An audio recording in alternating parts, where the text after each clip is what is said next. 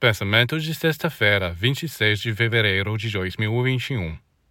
O bem e o mal são atados juntos para fazer girar a roda da vida. Se o bem só existisse, a roda não giraria. Sim, o bem não é capaz de fazer o trabalho se o mal não lhe dá uma mão. Você dirá que o mal é uma força contrária. Mas tem de ser o contrário. Veja este gesto simples. Quando você quer olhar ou desenrolar uma garrafa, você usa seus dedos e eles trabalham em direções opostas. Um empurra em uma direção, o outro na direção oposta.